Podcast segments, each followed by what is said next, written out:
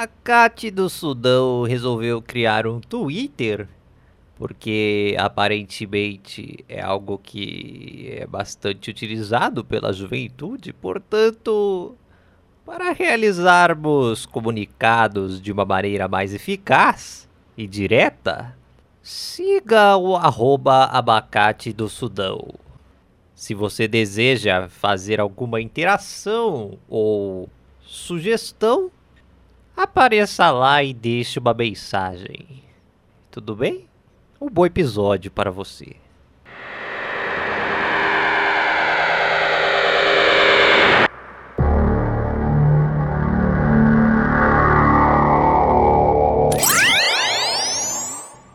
Eu fui pra Chapada dos Guimarães. Eu levei vocês pra Chapada ou não?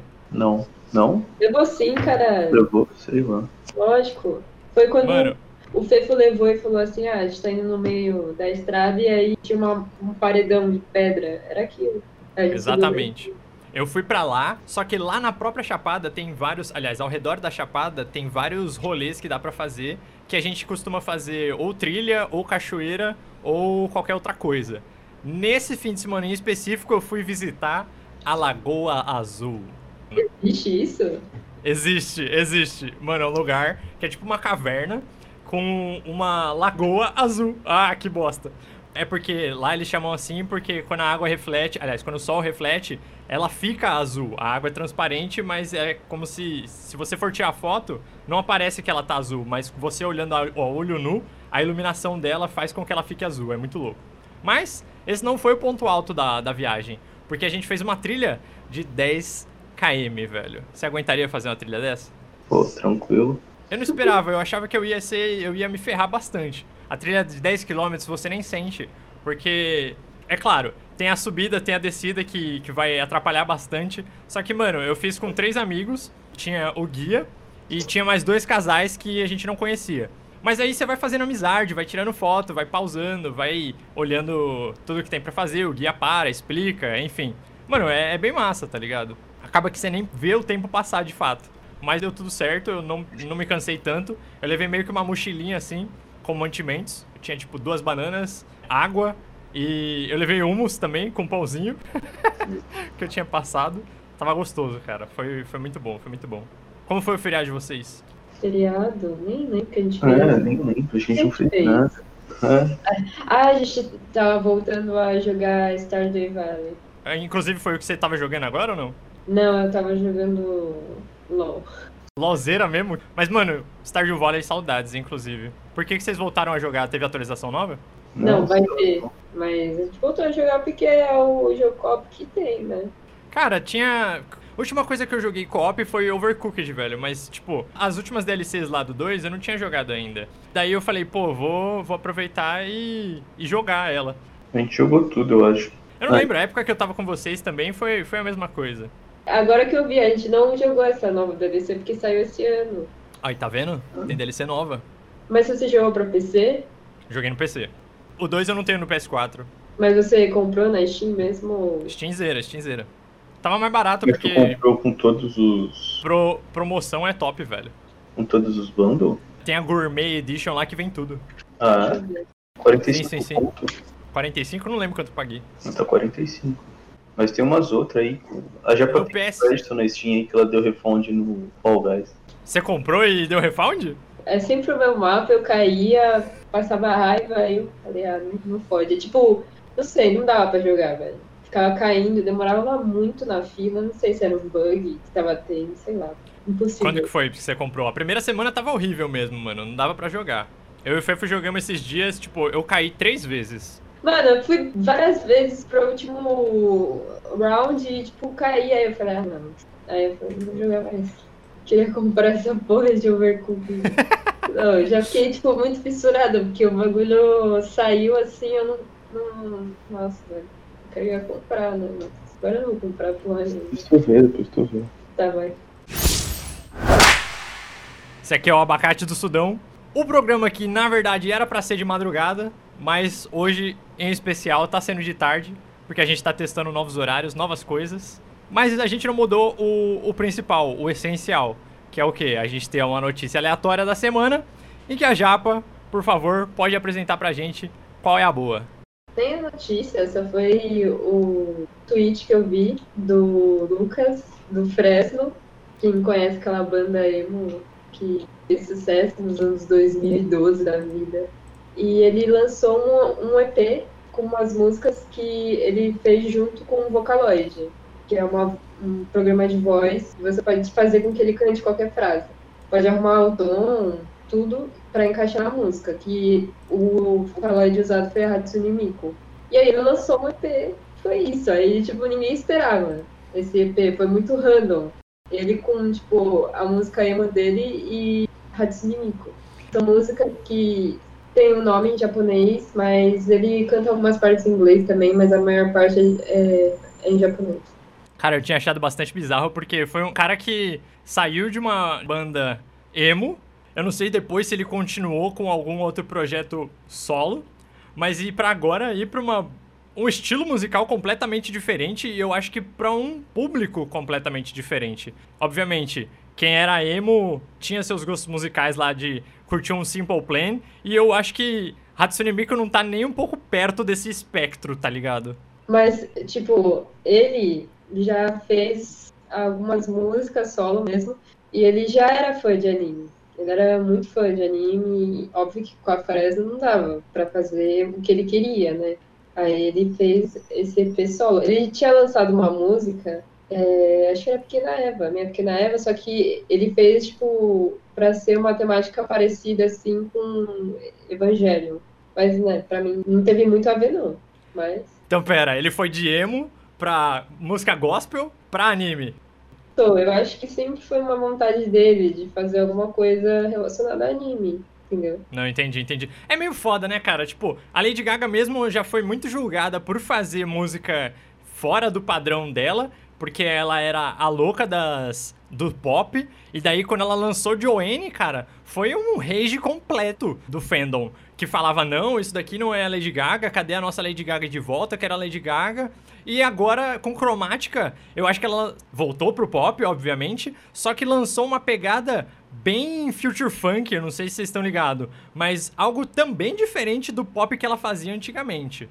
Eu não sabia real que eu sabia que ela tinha tomado hate, porque pra mim foi muito bom. As, todas as músicas que ela lançou, desde, desde a época do primeiro álbum, aí todas as músicas dela sempre foi pop. Pra mim, mesmo sendo um pouco diferente, óbvio, os estilos, mas sempre foi muito bom. Cara, eu vou falar real, eu amo Joanne, saca? Porque desde a apresentação do Oscar que ela fez cantando e tocando no piano, mano, foi uma Lady Gaga completamente diferente do que eu conhecia. E porque, meu, você ia para as baladas e você escutava. Poker é Face. Exatamente. Então, era algo que surpreendeu bastante e que gerou discussão no fandom que dividiu as duas partes, né? Eu continuei gostando, porque, cara, tem que respeitar o, o autor, o, o músico, pelas coisas que ele vai fazer, pelo trabalho que ele vai fazer, né? Não é só porque ele vai mudar o estilo musical Acho que Taylor Swift também, quando ela era do country, aí depois ela foi pro pop, mano, mudou completamente, saca? E eu acho que, às vezes, os fãs têm que amadurecer junto com o cantor. E se não amadurecesse, continua escuta outra coisa, saca? Gorillaz mesmo é uma das bandas que eu gosto pra caramba, porque eles sempre estão fazendo alguma coisa muito experimental. É algo, tipo, sempre fora da caixinha, que dentro da música deles mesmo não é consistente. Então os caras conseguem ir pro rap, pro pop, pro metal, voltar pro rap dentro do mesmo álbum, tá ligado? Então é, um, é uma coisa muito louca que eu gosto particularmente bastante. Eu, na verdade, eu sempre gostei de Taylor Swift. Desde que ela, ela lançava as musiquinhas country dela, eu era, tipo, muito fã. Aí depois, quando ela realmente foi evoluindo no pop mesmo, é, eu curti. Sei lá, velho. É, eu também não entendo esse, esse hate absurdo que tem, mas voltando pros Vocaloids, cara. Eu não sei se o pessoal do chat conhece o que que é, né? Mas. Mano, é um programa. Ela é um programa de computador gerado e que ela pegou uma cantora real. Na verdade, eu não sei nem se é uma cantora, mas uma voz de uma mulher. E ela foi falando várias palavras e virou um programa que a pessoa pode mudar assim o tom, deixar ele mais alto, mais baixo, e encaixando cada palavra uma frase para colocar dentro da música. E virou isso, é um programa. O mais louco é que a Miko é a versão 2 do Vocaloid, né, na verdade. A versão 1 do Vocaloid é a Meiko e o Kaito. São outros dois personagens, né, que realmente eles eram gravações de sílabas de cantores que daí depois você colocava no programa pra virar, pra criar melodia. E, mano, essa bagaça faz tanto sucesso que enche estádios no Japão, tá ligado? Eles vão projetar na tela a, a imagem da Miko e vão dar os glow sticks. Eu não sei como é que funciona, né, na verdade, mas provavelmente vão dar lá na hora. E freneticamente o pessoal cantando e dançando tudo junto. Como um show normal, deve né? Ser... Mano, deve ser muito da hora. Cara, eu super queria ir, tá ligado? Eu iria também. Não tem, não tem por que não ir, cara. É meio bizarro, né, pensar nisso. Porque ela, ela não é real. Mas ela se torna real a partir do que as pessoas fazem com ela. Então, existem várias músicas criadas para ela cantar. Que nem o. Qual é o nome do, do vocalista da Fresno? Lucas. O Lucas, ele criou a música, ele digitou as palavras pra Miko cantar e ela canta com ele. É pra fazer como se fosse um, um dueto, né? Cada um fala, canta uma parte. Nossa, eu, eu fico muito impressionado. Como que evoluiu, porque já tá na versão 5 do Vocaloid, da Hatsune Miku. Então, até a versão 3, eles só conseguiam falar japonês. Depois eles colocaram, implementaram francês, espanhol e acho que alemão, eu não lembro agora direito. Aí a cada versão que lança, eles vão melhorando cada vez mais o potencial do Vocaloid, que é, no caso, o personagem. A Hatsune Miku hoje em dia ela pode fazer respiração, ela pode fazer rugido, ela pode fazer altas coisas com a voz com os plugins que tem no próprio programa. Então você compra a licença do programa e você pode usar para criar essa música. O Lucas, no caso, ele tinha falado na notícia, se não me engano, né? Ele falou que ele precisava de grana pra comprar o rolê. É, então, porque ele só usou a versão trial, a versão grátis, por 30 dias, criou as músicas lá e lançou no Spotify pra todo mundo ouvir. Não, eu esqueci de falar o contexto que ele fala, que esse EP seria uma soundtrack para um anime que nunca existiu. Aí a história seria a saga de um anime que jamais existiu. Conta a história de um jovem que resgata um androide cantor poderosíssimo e a ajuda a voltar para casa. Mas não sem antes defender a terra da fúria dos pais dela. Essa seria aí a.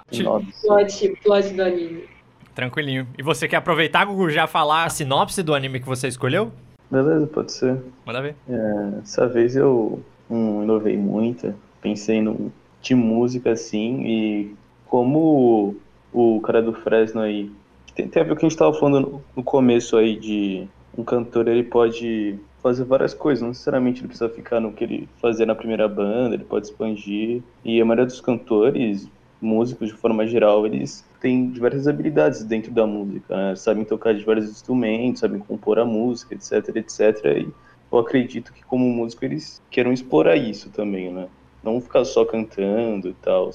Aí eu quis pegar um, um anime de música clássica, porque é um estilo musical que não é muito conhe... não sei se conhecido, mas apreciado. Pessoas... É. E apesar que teve um anime que meio que ficou famoso e tal, e tinha música clássica no meio, mas o anime que eu escolhi é Nodami Cantabile. Repete, repete, repete. Nodami Cantabile. Muito obrigado. O anime é de 2006, o mangá é de 2011. Eu nunca li o mangá, eu só vi o anime. E pelo que eu vi aí, não tem necessidade de, de ler o mangá se você já viu o anime, porque ele pega praticamente tudo, e o que não pega não, não é tão worth assim de ler. E conta a história de um cara que está numa faculdade de música lá no Japão, e o sonho dele é ser maestro. Aí, nessas faculdades de música, você entra num departamento de um instrumento específico. E no caso ele entrou no de piano porque ele queria melhorar um pouco as habilidades dele no piano, etc. Ele já, era, já toca violino, é um violinista muito bom, mas o sonho dele mesmo é ser maestro.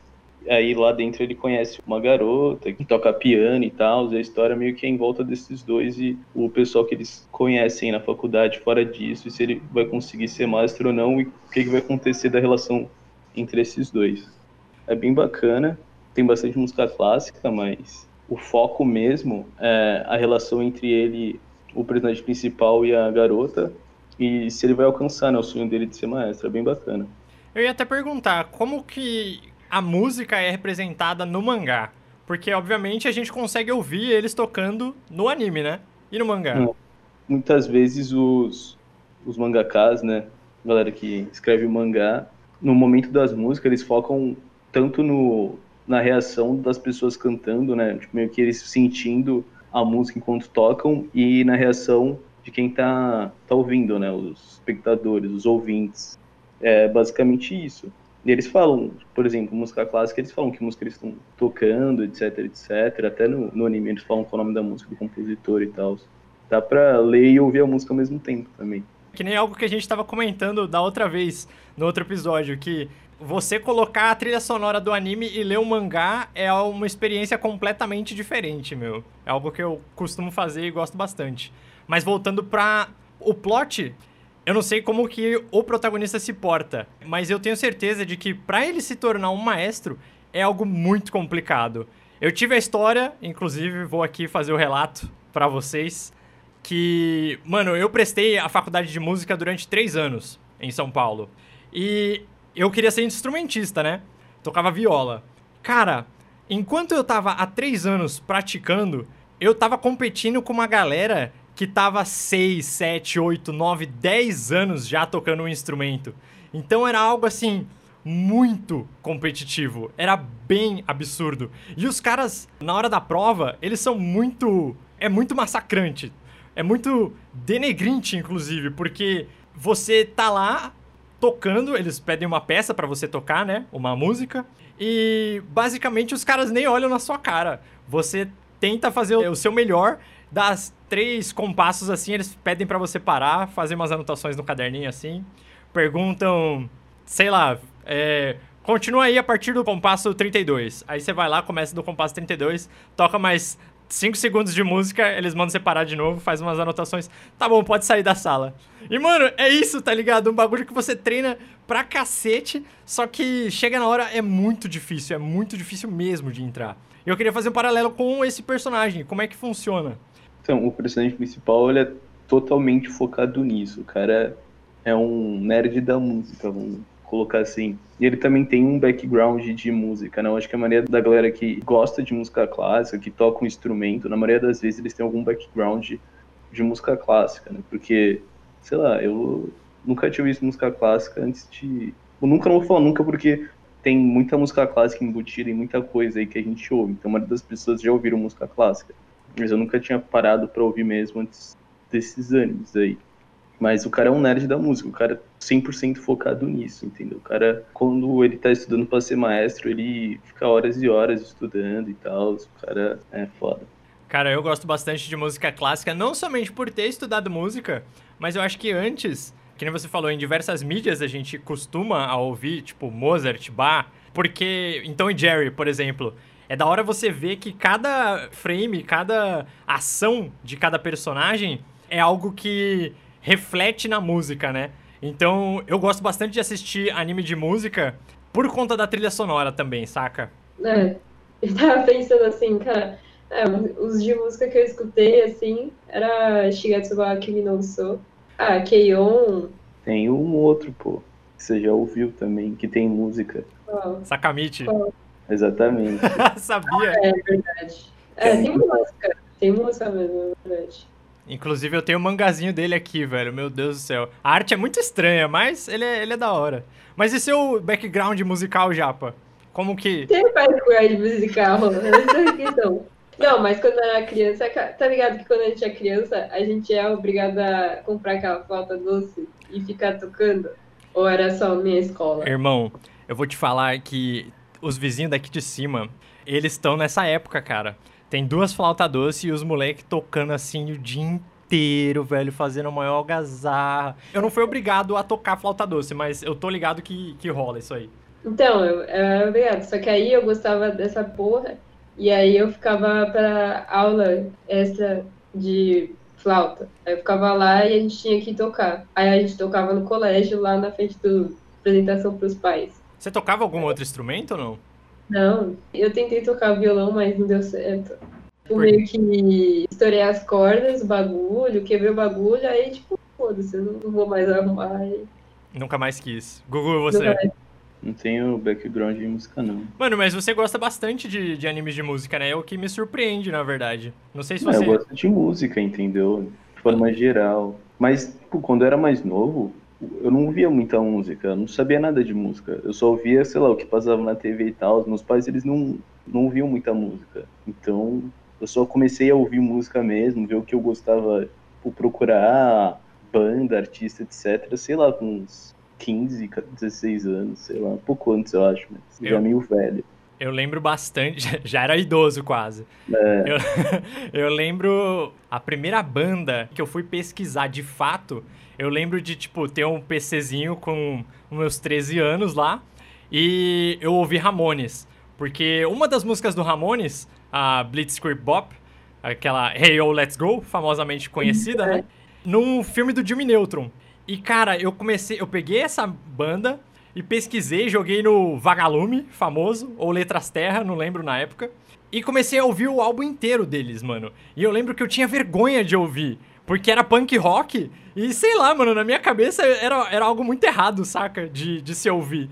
Então eu, eu lembro de ouvir, tipo, no fone de ouvido, escondidos dos meus pais. E eu cantava, tipo, com a mão na boca pra ninguém saber que eu tava cantando, tá ligado? Aquelas ideias de criança, né? tipo, nada a ver, tá ligado? Mó aleatório, mas eu, eu curtia bastante, velho. E daí, do, do punk rock, só, só foi crescendo, velho. Conhecendo outras bandas que... Quando você vai pra escola também, você conhece Metallica por causa de amigos. E daí, pra ir pra show, é dois palitos, né, meu? Eu lembro bastante, de, da- na época da escola, de meus amigos sempre chamar pra ir pra show. A sorte de morar em São Paulo é essa, né? Sempre tem alguma coisa pra ir. Seja na arquibancada, seja na pista. Meu Deus, a, a sensação de você estar num show é muito melhor do que você ouvir ela no seu quarto com fone de ouvido. Tanto pra música clássica quanto pra música de rock, assim. É, eu não falei, mas eu era fã do show do Fresno. Eu fui três, quatro shows. Sempre que eles vinham pra Santo, eu ia no show deles, velho. Eu- e eu era muito fã, velho. A minha mãe me zoava. A minha mãe me zoava muito, porque era, tipo, um movimento meio emo e tal. né? Ela falava, caraca, você vai nesse showzinho emo e não sei o quê. Aí eu ia, mano. Eu era muito fã. Eu tinha os álbuns, eu escutava todas as músicas que eles lançavam. Era o auge dos meus 14 anos era gostar de Fresno. Eu gostava de Fresno, eu gostava de Cine. Eu fui no show do Cine, eu fui no show do Restart. Eu fui no, muito show do Farfã também. NX0, NX0. Crash, eu, eu não lembro se eu fui no do show do NX0, mas eu gostava de NX0. Mano, eu ia muito nesses showzinhos que tinha na capital. Era, tipo, o melhor rolê. O bom de banda. Lo, lo- não sei nem se local, né? Porque eu não faço ideia de onde a Fresno é. Mas eu digo assim. Eles são do sul. Eles são do Rio Grande do Sul. Então, tipo, é bom essas bandas brasileiras mesmo, né? Nacionais, de você poder ter a oportunidade de ir em show em qualquer lugar do Brasil. Porque, cara, é muito triste você ter umas bandas internacionais que você gosta pra caraca e você só ter o polinho ali de Brasília, é, Rio Grande do Sul e São Paulo. Às vezes Rio de Janeiro, às vezes lá no Rio Grande, não sei se é Rio Grande do Norte, mas no Nordeste também tem um lugar famoso assim que eles costumam fazer show. Acho que é Fortaleza, eles vão bastante também. E aqui pro Centro-Oeste, ó, Não. só tem que se apro- só fica os, os shows de, como é que chama? De sertanejo. Gugu, você teve a sua fase emo? Não. Não teve? Como assim? Porque eu não acompanhava muita banda nessa época aí de. Das bandas mais emos, tá ligado? Tipo, eu não tive, assim, falar que não tive é difícil, porque eu ouvia Simple Plan, eu ouvia Nickelback, eu ouvia, que mais? Fala mais uma aí já, pra você que manja. É tipo, não exatamente emo, assim, mas eu escutava mais rock, assim, um popzinho lá, um pé um pouco pop, um pé um pouco mais screamo da vida, que era tipo top. Evanescence, Evanescence era mais metal melódico. Avril Lavigne. Avril Lavigne era mais pop também. É, Ah, pop é, mas Aí já é mais pop punk. Aí tipo, eu gostava mais, sei lá, de Bring Me The Horizon. é, Green Day. Gostava de Green Day também. ah, Eu gostava mais de A Day to Remember. Essas, essas bandas assim, mais. Porque eu acho também que tem o estilo emo que, assim, a vestimenta, né, no caso, não simplesmente só emo de emotivo quanto as letras das músicas, né? Sim, aí tipo, é, eu gostava de uma banda que até a Fresno era inspira se inspirava bastante, que era realmente emo, que era Dashboard Confessional, que eu escutava bastante.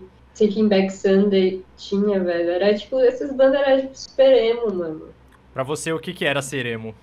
Cara, era, era gostar mais do estilo musical. Acho que as roupas entrava como se fosse um, um pouco um estilo complementava. Eu ficar usando preto, ter o All-Star no pé, usar franjinha e tal, assim.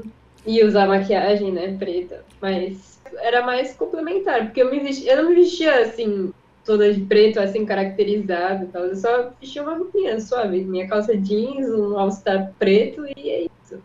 Porque eu acho que muitos adultos da época zoavam por conta disso, né? Eu acho que emo remetia mais àquela pessoa frágil e sensível que sempre tava chorando e querendo morrer, saca? Não sei se era por isso que o pessoal tinha essa concepção de que era algo ruim ou se tinha algum outro motivo de a vestimenta mesmo, porque eu lembro de ir pro shopping, tá ligado? E onde o pessoal emo se reunia em peso com todo mundo de preto e era algo muito estranho. O que eu tenho certeza de que se a gente for para qualquer é, evento de anime, todo mundo vai achar a coisa mais normal do mundo.